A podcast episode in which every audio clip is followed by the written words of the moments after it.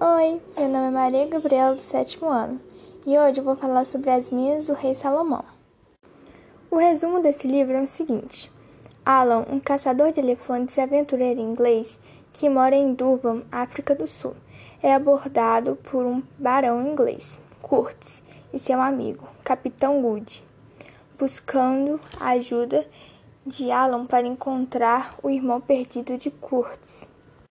Visto pela última vez, viajando pelo interior em direção ao norte, em busca das lendárias minas do rei Salomão.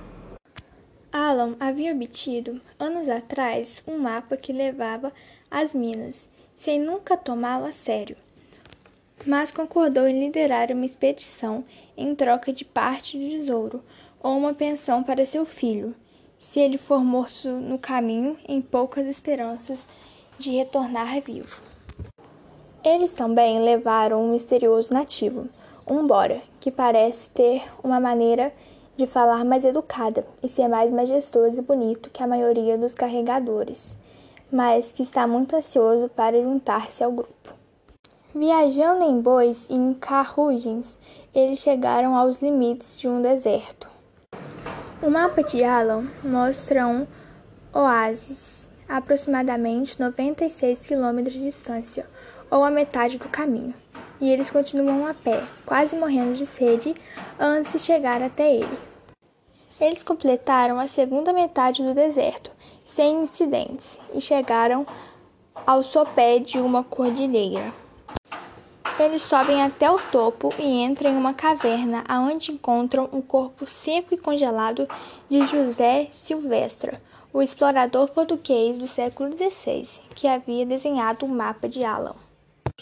Eles cruzam as montanhas em direção a um vale cultivado e exuberante, habitado por uma tribo de nativos conhecida como Cucuanas, que são militarmente bem organizadas e falam o antigo dialeto Zulu. Eles são levados para ver o rei Tala, que comanda seu povo com implacável violência.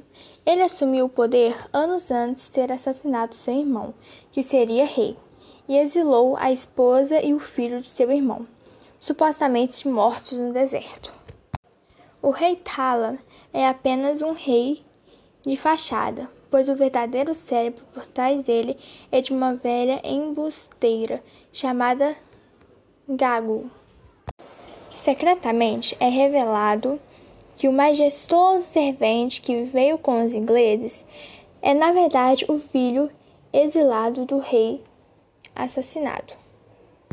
Uma rebelião tem início em e em maior número. Os rebeldes obtêm sucesso em derrubar Tylon, e de acordo com a tradição Kukuna, Kurtz mata Tylon em um duelo. Os ingleses capturam a malvada Gaggle e ela promete guiá-los para a montanha onde são localizadas as minas de Salomão. Ao achar o tesouro, Gago engana os ingleses e uma pedra gigante os prende dentro da montanha. Sem luz e com pouca água, eles preparam-se para morrer. Com sorte, encontram uma rota de fuga, trazendo consigo do enorme tesouro apenas uns poucos bolsos cheios de diamantes, mas é insuficiente para fazê-los ricos. O grupo deixa o vale e retorna ao deserto tomando agora uma rota diferente, na qual acha o irmão de Sir Henry, encalhado em um oásis com uma perna quebrada, incapaz de ir em frente ou de voltar. Todos voltam para Durham e por fim para a Inglaterra, ricos o suficiente para viver e serem felizes vivendo confortavelmente. Bom, esse foi o resumo do livro As Minas do Rei Salomão. Em geral, eu achei esse livro bem interessante.